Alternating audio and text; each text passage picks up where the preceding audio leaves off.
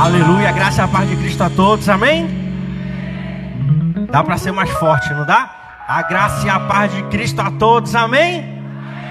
Glória a Deus, que noite maravilhosa, onde a gente pode mais uma vez estarmos juntos, celebrando a Deus, glorificando a Deus, estarmos juntos como igreja, exaltando o nome do nosso Senhor Jesus Cristo. E nós estamos na série de mensagem denominada, você lembra qual é a nossa série de mensagem? Tu és o Cristo. Tu és o Cristo. E dando continuidade a essa série de mensagens, ainda também no mesmo texto bíblico, queria convidar você a abrir a sua Bíblia lá no livro de Mateus, capítulo 16, versículos 13 em diante. Mateus, capítulo 16, versículo 13 em diante. Mateus, o primeiro livro aqui do Novo Testamento, bem facinho de achar. Abre a sua Bíblia. Se você por um acaso não tiver com a sua Bíblia em mãos, você pode olhar aqui para a tela, que os versículos estarão passando aqui. Nós vamos lendo por partes, tá bom? Olha só o que diz: Quem os outros dizem que é o filho do homem? E eles responderam: Uns dizem que é João Batista, outros dizem que é Elias, e outros dizem que é Jeremias ou um dos profetas. Ao que Jesus perguntou: E vocês, quem dizem que eu sou?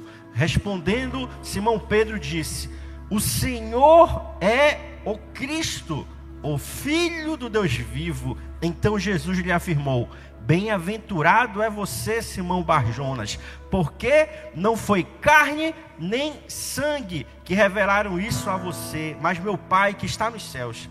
Também eu lhe digo que você é Pedro, e sobre esta pedra edificarei a minha igreja, e as portas do inferno não prevalecerão contra ela.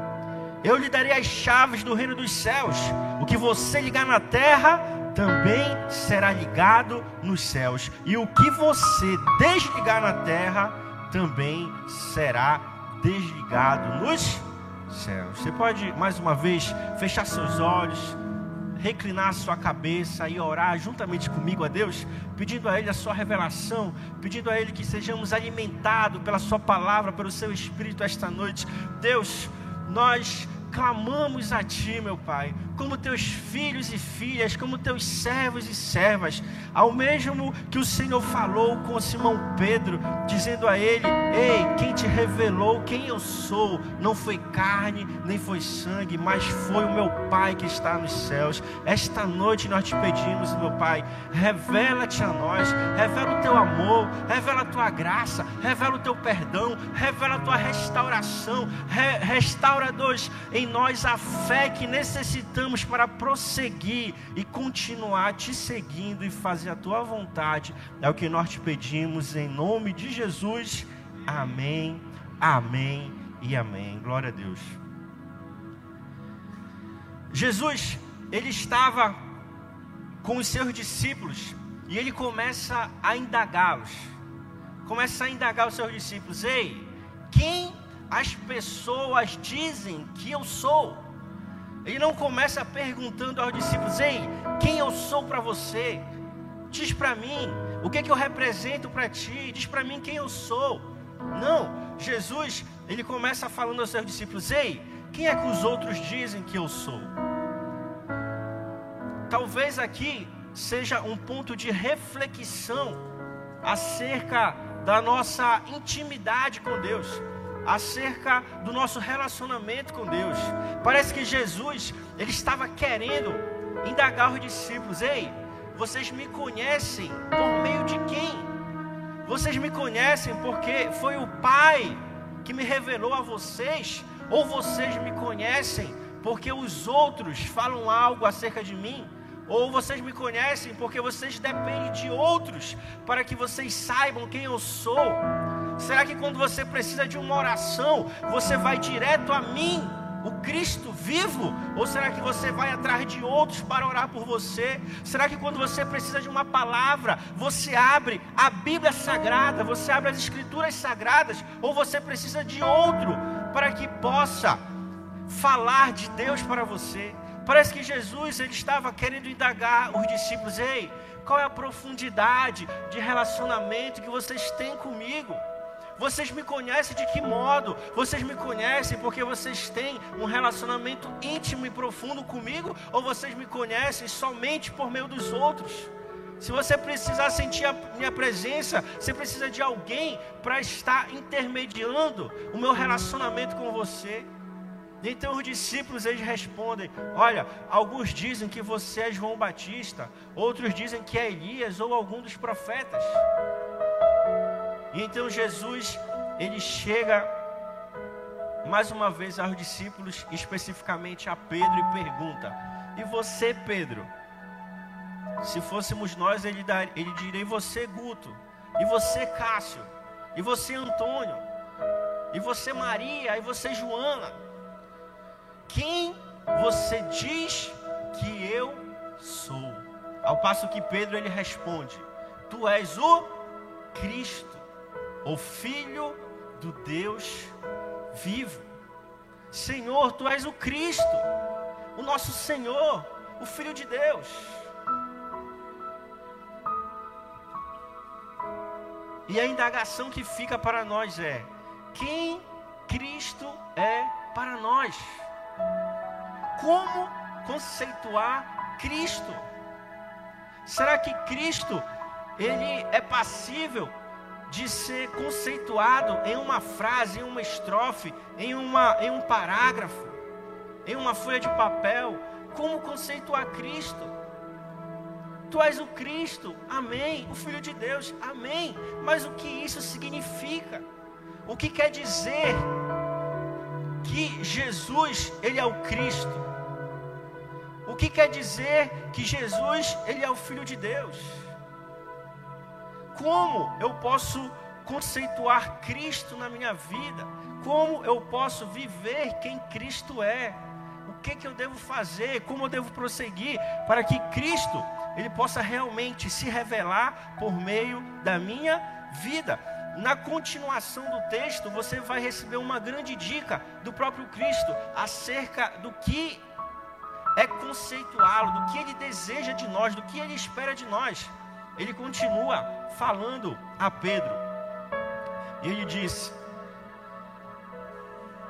Bem-aventurado é você, Simão, Simão Pedro, Simão Barjonas, porque não foi carne e sangue que revelaram isso a você, mas meu Pai que está nos céus. A primeira dica que ele dá é: o conceito de Cristo vem por meio de uma revelação superior, vem de algo de Deus, de cima para baixo, não de algo terreno. E ele continua: também eu lhe digo que você é Pedro, e sobre esta pedra edificarei a minha igreja, e as portas do inferno não prevalecerão contra ela eu lhe darei as chaves do reino dos céus. O que você ligar na terra terá sido ligado nos céus, e o que você desligar na terra terá sido desligado nos céus. Aqui Jesus ele dá um conceito a Pedro. Ele fala: Pedro, você é rocha e é sobre esta pedra eu edificarei a minha igreja. Aqui Pedro, ele representa a igreja. Ele representa a mim e representa a você. Jesus, na verdade, ele estava querendo dizer a nós: "Ei, você, é sobre você que eu quero falar. Eu quero falar que você é a pessoa sobre a qual eu edificarei a minha igreja. Você mesmo, você que está sentado aí, eu que estou aqui em pé, sobre a sua vida, Jesus deseja edificar a sua igreja.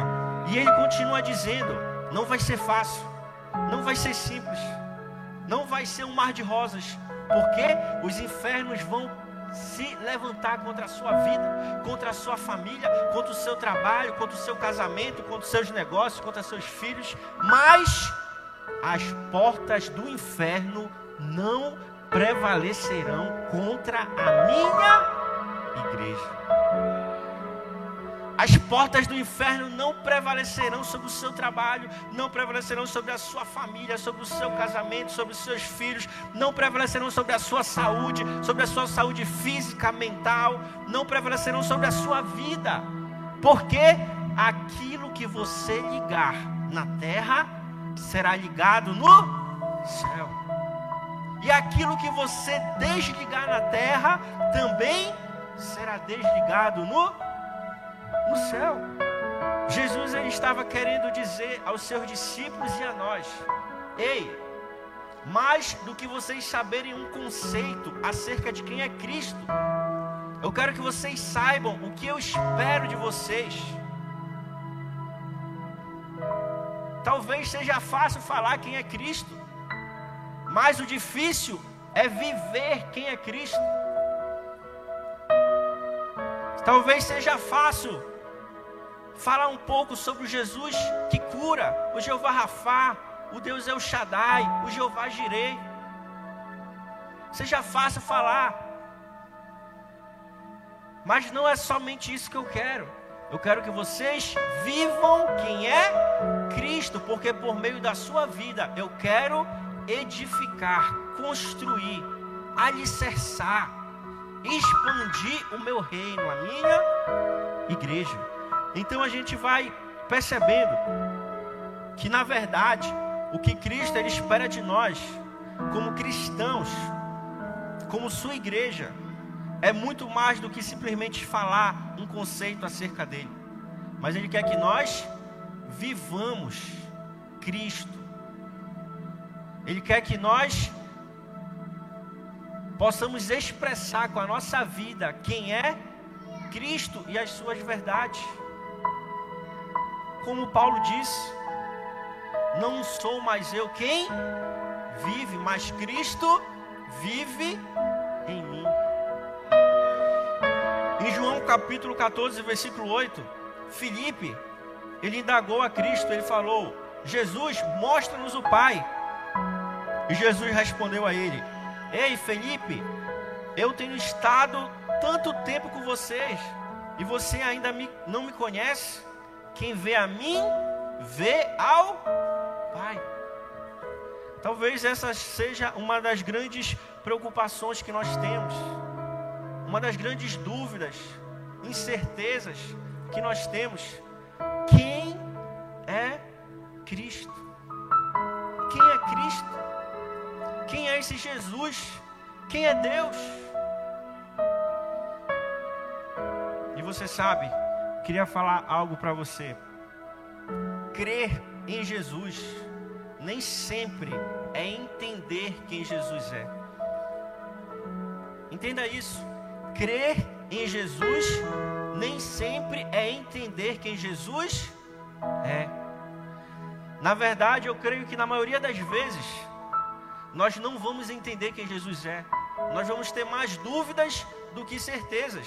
Porém, as nossas certezas precisam ser mais fortes do que as nossas dúvidas acerca de quem Jesus ele é e ele representa para nós. Olha só o que diz Mateus capítulo 7, versículo 22 e 23.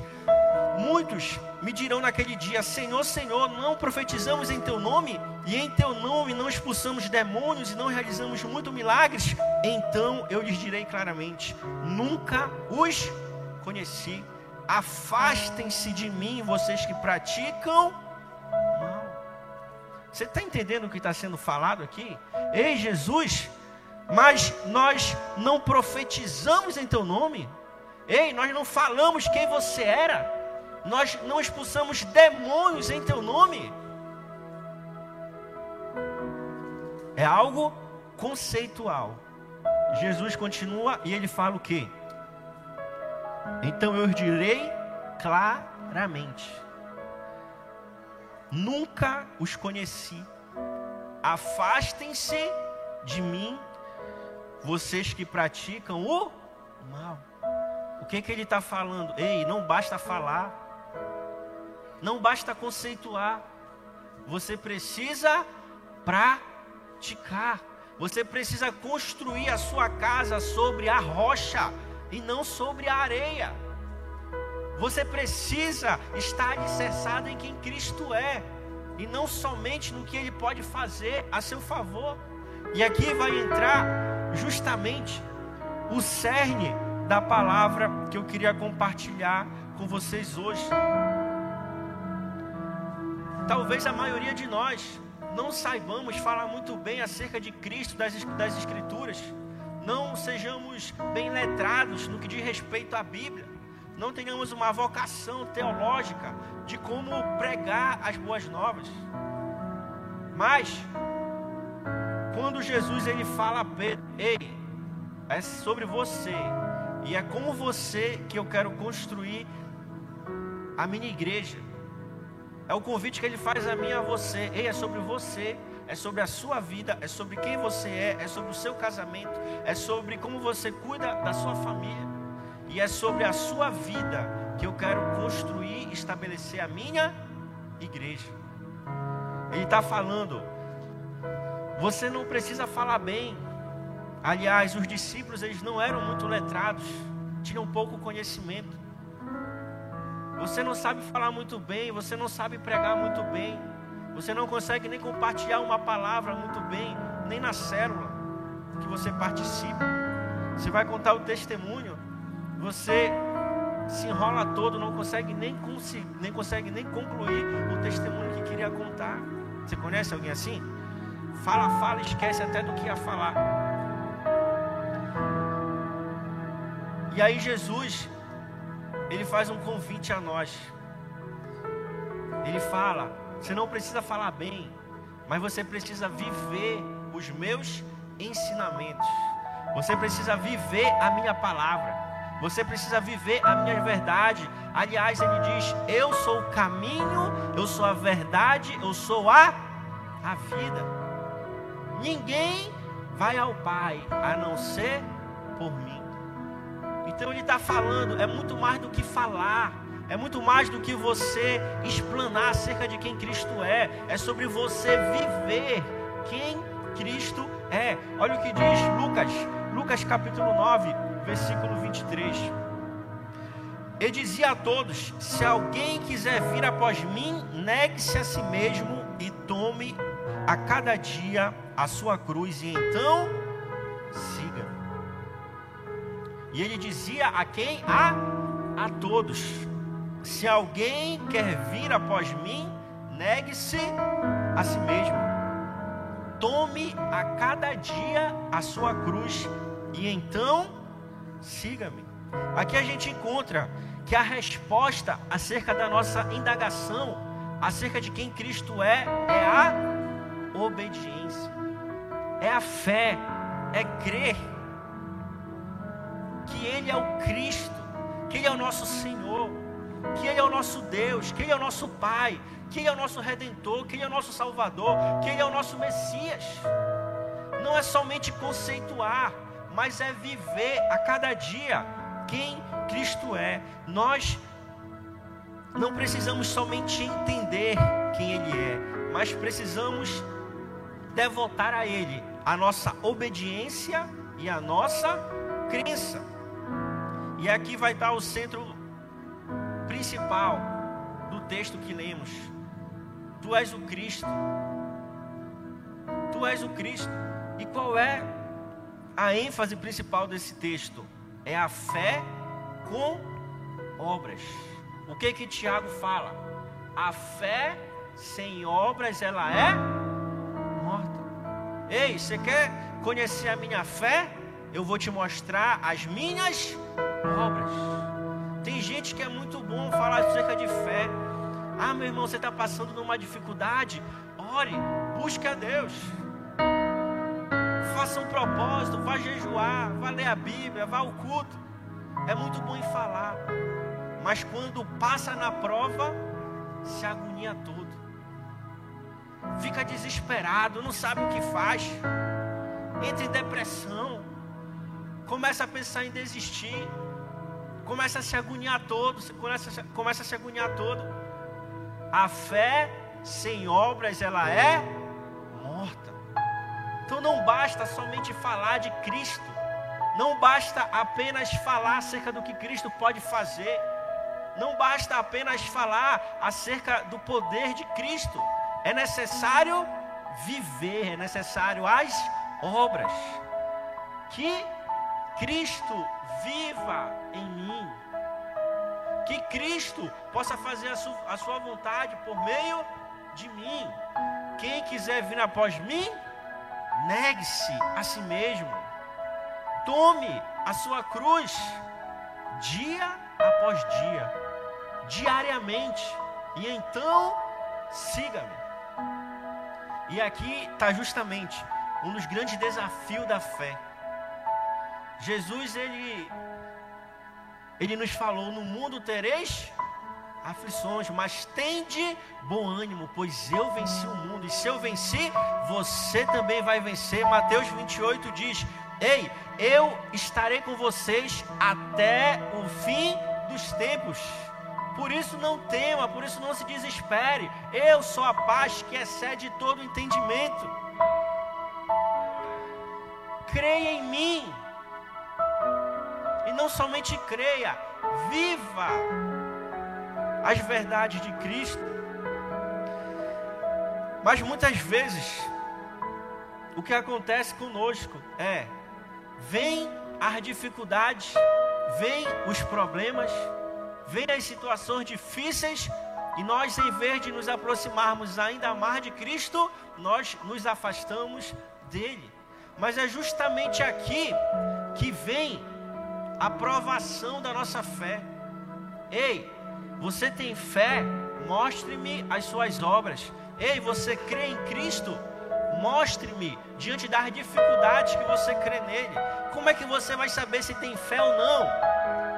se você não passa por provação, se você não passa por, por problema, se você não passa por momentos de dificuldade, a gente só vai saber o tamanho da nossa fé quando a gente começar a ser provado. Por isso que Cristo disse: Ei, no mundo tereis aflições. Ei, meu filho, minha filha, você está na igreja, mas na igreja você vai ter aflições. Ei, você está me seguindo, você crê em mim, mas você terá aflições. Porém, tende bom ânimo, mostre a sua fé por meio das suas obras. Eu venci e você também vencerá. Eu superei, você também superará. Eu passei pelas piores dificuldades. No Getsemane, Jesus, ele suou sangue chorou sozinho, perdeu até os seus discípulos que dormiam enquanto ele orava. Mas ele venceu. Na cruz, passou pelas piores dores humanas, mas ele venceu. Foi entregue à morte, ou se entregou à morte, mas ao terceiro dia ele ressuscitou, tomou a chave da morte e vivo está à destra do Pai, intercedendo por mim e por você. O que, que ele está querendo nos falar? Ei, você terá aflição, sim. Você terá problema, sim. Vai ter dificuldade, sim. Mas continue crendo, continue dependendo. Ainda na pior dificuldade, seja obediente. Qual foi a oração de Cristo lá no Getsemane?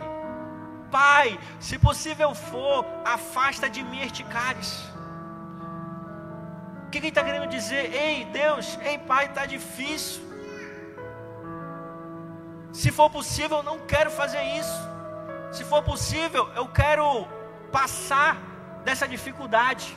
Eu quero passar esse problema. Eu quero passar essa situação. Contudo, que eu seja obediente a Ti. Se for possível, que o Senhor me tire dessa provação. Mas se não for, eu vou ser obediente a Ti e eu vou vencer esta provação, este problema na minha vida. Eu não sei pelo que você está passando, eu não sei qual é o seu problema, eu não sei qual é a sua dificuldade, eu não sei o que tem afligido o seu coração. Mas eu quero falar algo para você. Tem vezes que a gente ora a Deus e pede a Ele, Senhor, livra-me desse problema, livra-me dessa situação.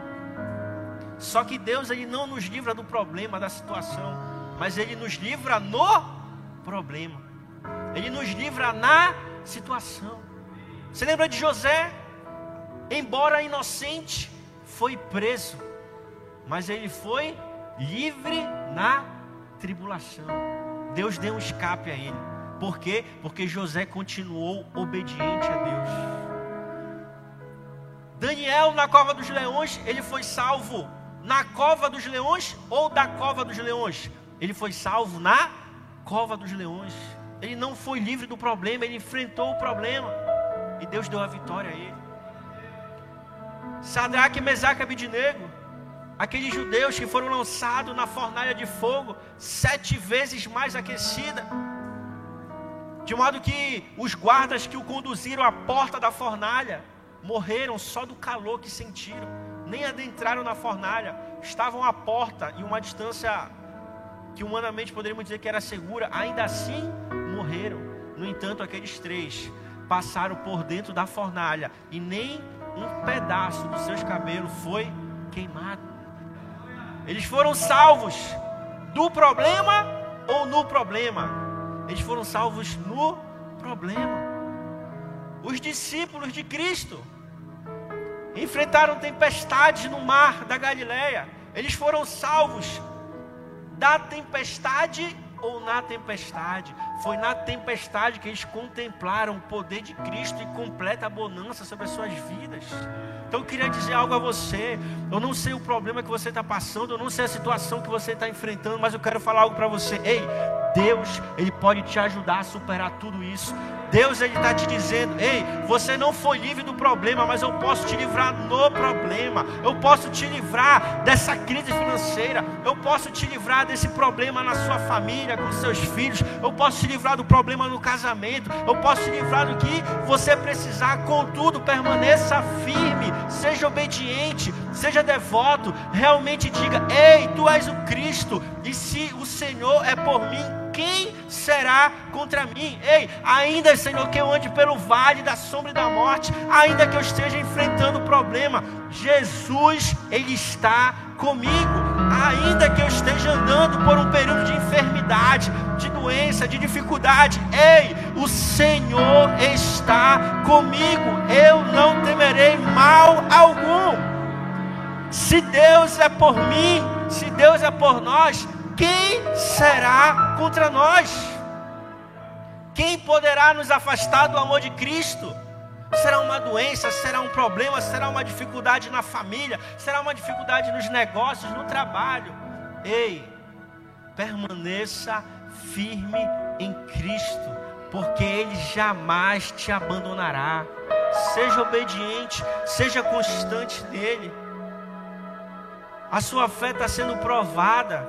Mostre a Deus, mostre às pessoas, mostre ao inimigo: ei, a minha fé, ela é amparada pelas obras de Cristo na minha vida. Pode estar difícil, pode estar doendo, pode estar muito ruim para continuar, mas eu vou ser obediente até o fim ao meu Senhor. E eu creio, porque a promessa dele é que em Cristo Jesus eu sou mais do que vencedor. Eu creio que ele vai me dar a vitória. Eu creio que ele dará ordem aos seus anjos ao meu respeito para cuidarem de mim. A exemplo de Cristo, após vencer a tentação, foi servido pelos anjos. Depois que eu passar por essa prova, ele vai me dar a vitória. Você sabe, muitas vezes a gente espera que Deus ele nos livre de todos os problemas, de todas as dificuldades, de todas as situações ruins. Mas não é assim que ele age na nossa vida. Não é assim que a nossa vida, a nossa fé será moldada, será firmada. Não é assim que a nossa fé será cada vez mais aprimorada por Deus. Na verdade, Ele vai permitir problemas para que nós possamos ter a nossa fé cada vez mais firmada por Cristo. Isso nos permitirá cada vez mais sermos abençoados por Ele. Há três semanas atrás, eu estava aqui na igreja, sexta-feira, na oração do meio-dia. Nosso irmão Durante, com a sua família, esposa, né? Estava aqui. Você pode assinar, nosso irmão, nossa irmã também. Uma vez ao mês, eles trazem uma sopa para um caldo, um caldo, um caldo maravilhoso para a oração do meio-dia. E aí nesse, nessa sexta, faz, faz umas três semanas, veio uma irmã com eles, um casal na verdade, uma irmã e um irmão, que são fortes em oração. E após o círculo, após a, a oração do meio-dia terminar, eles começaram a orar por, por várias pessoas. Eu estava lá fora ajudando a, organizar o carro. Aí eles me chamaram, falou: Ei, Deus quer que eu ore por você. Aí eu entrei aqui na nave com eles e eles começaram a orar por mim. E Deus começou a falar várias coisas a, para mim que estavam me causando algum tipo de preocupação. Falaram sobre a igreja, falaram sobre o meu casamento, falaram sobre a minha filha, a Sofia, falaram sobre ah, o bebê que está no ventre da Lorena. Várias coisas começaram a falar. E era justamente aquilo que estava em minha mente, só eu sabia, ninguém sabia, nem a Lorena sabia. E eu fiquei extremamente feliz, renovado. Fiquei ah, muito agradecido a Deus e empolgado para fazer mais coisas para a sua obra. E então, isso foi na sexta-feira. Passou sábado, domingo, segunda, na terça-feira. Eu estava com a Nires. Cadê a Nires? Está aqui a Nires, a esposa do meu irmão e uma das líderes da Rede Kids a gente estava fazendo compras para a Rede Kids, comprando cadeira, algumas coisas que estavam precisando. A gente estava aqui na, na Lumas, em um, uma dessas lojas que vendem esse tipo de material. E eu falei para ela, estou sentindo uma dor forte aqui na minha, no lado do meu, da minha, da minha barriga. Parece quando eu tive cálculo renal ano passado. Aí dali a dor só aumentou, só aumentou. Eu tive que ir ao médico, fiz tomografia, fiz raio-x, tomei remédio. Ah, doía tanto que estava frio. No, no, consultório eu suava frio. Suava que parece que estava numa fornalha. A Lorena estava de plantão, a minha esposa, ela, graças a Deus, me ajudou, acelerou a parte do, do procedimento de tomar o remédio para aliviar a dor. E aí a, a tomografia ia demorar um pouco para sair o laudo. E aí eu vim para a igreja, para a oração de terça-feira, para o culto de oração. No final da oração, eu estava indo lanchar com o pessoal, a Lorena estava de plantão, me ligou. O médico mandou tu voltar urgente para o hospital, porque deu um problema no laudo da tomografia. O cálculo renal que eu havia tido ficou preso. E eu precisava passar por uma cirurgia para a retirada dele. E aí, na sexta-feira, eu me via extremamente abençoado por Deus. Na terça-feira, eu me via com uma informação: ei, amanhã tu vai fazer uma cirurgia de emergência para retirada de um cálculo. Na quarta-feira, eu estava fazendo a cirurgia. Na quinta, foi necessário colocar uma sonda, todo aquele procedimento de anestesia, sonda e tudo mais. E eu tive que botar um catéter que eu ainda estou com ele catéter duplo J, do rim para a bexiga. Eu não posso fazer praticamente nada. Qualquer coisa que eu faço começa a sangrar. Em termos de esforço. Aí eu falei, meu Deus, como é que pode? Na sexta, eu estava recebendo uma palavra tão abençoada que eu, parecia que nada ia me abalar. Parecia que nada ia me limitar. Aí de repente agora eu me vejo, eu não posso nem pregar, e eu já vinha de uma virose, que eu já estava três domingos sem poder ministrar, porque a minha garganta ficou muito inflamada. Aí no domingo que eu ia ministrar, eu adoeci e não pude ministrar novamente. Eu falei, meu Deus, como é que pode? Por que de um momento o Senhor fala coisas tão boas e no outro momento a gente passa por situações tão adversas, tão desafiadoras? justamente quando eu estava estudando essa palavra, Deus ele falou: obediência. Não importa como você está. Aquilo que Jesus ele falou: se você quiser salvar a sua vida, você a perderá. Mas se você perder a sua vida por amor a mim, você a encontrará. Então não importa a situação que você está passando, não importa a dificuldade que você está passando, não se afaste de Cristo.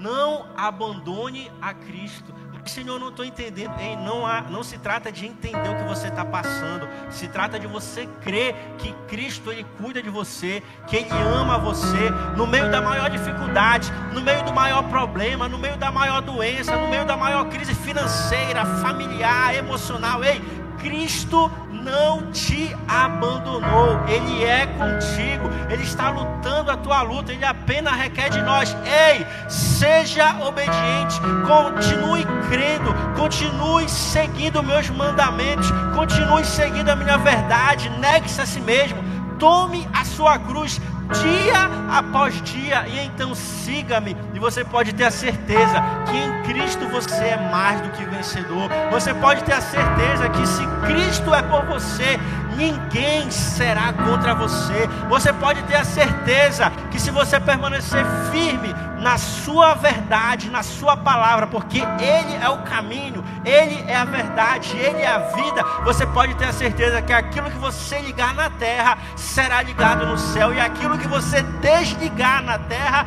também será desligado no céu. Não se trata apenas de falar de Cristo, não se, não se trata apenas de verbalizar quem Cristo é, se trata de viver quem Cristo é, se trata de você, na sua casa, no seu trabalho, onde quer que você esteja, viver quem Cristo é, como pastor, crendo, seja obediente diante das, das adversidades, continue crendo que Ele está cuidando de você, que Ele vai dar o escape para a sua vida, que Ele vai continuar amando você e fazendo o melhor por você. Aleluia. Eu queria que você pudesse ficar de pé nesse momento para nós orarmos a Deus.